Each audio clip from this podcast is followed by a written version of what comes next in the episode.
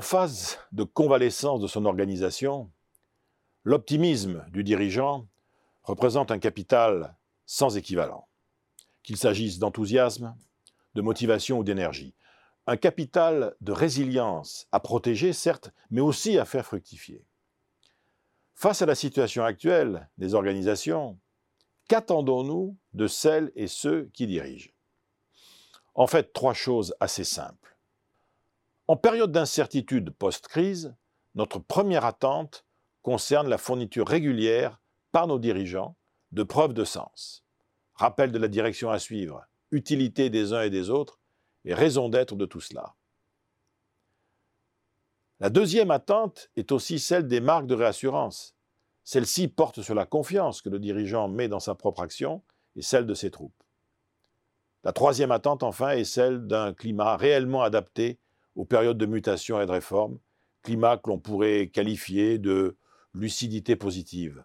Face à l'anxiété, le dirigeant doit en effet permettre à son équipe d'affronter activement les difficultés afin d'éviter que ne s'instaure un sentiment d'impuissance. Le dirigeant résilient doit donc faire réussir une collectivité humaine sonnée par la crise en maintenant son énergie au niveau optimal. On peut globalement reconnaître un tel dirigeant à travers trois attitudes fondamentales. Premièrement, le dirigeant résilient concentre l'essentiel de son action sur les forces, c'est-à-dire sur euh, le potentiel, les qualités des structures et des personnes. Pour un tel dirigeant, les hommes et les femmes qui l'entourent disposent de deux types de ressources d'action face au changement. Des points forts à cultiver et renforcer, et éventuellement des points d'effort sur lesquels existe une marge de manœuvre et où il est possible de s'améliorer et de progresser.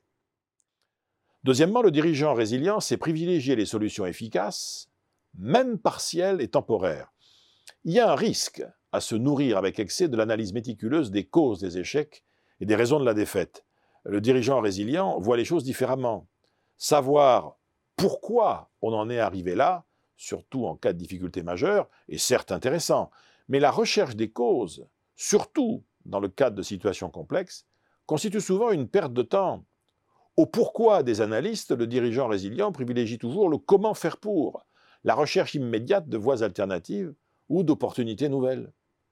Troisièmement, le dirigeant résilient traque les petites victoires et capitalise sur elles. Le dirigeant résilient ne perd jamais une occasion de célébrer avec ses troupes une victoire d'étape, même modeste.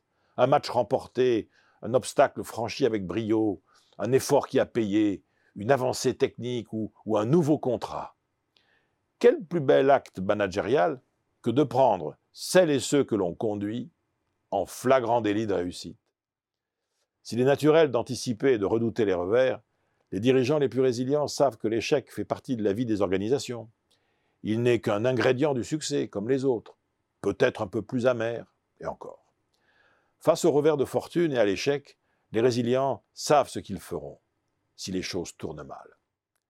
Finalement, est résilient le dirigeant dont on peut dire Face aux turbulences nées des épreuves et des difficultés, il ou elle a su nous donner l'envie d'essayer, nous a permis de ne pas tout réussir tout de suite, et nous a toujours poussé à recommencer, recommencer, jusqu'à ce que la partie soit enfin gagnée.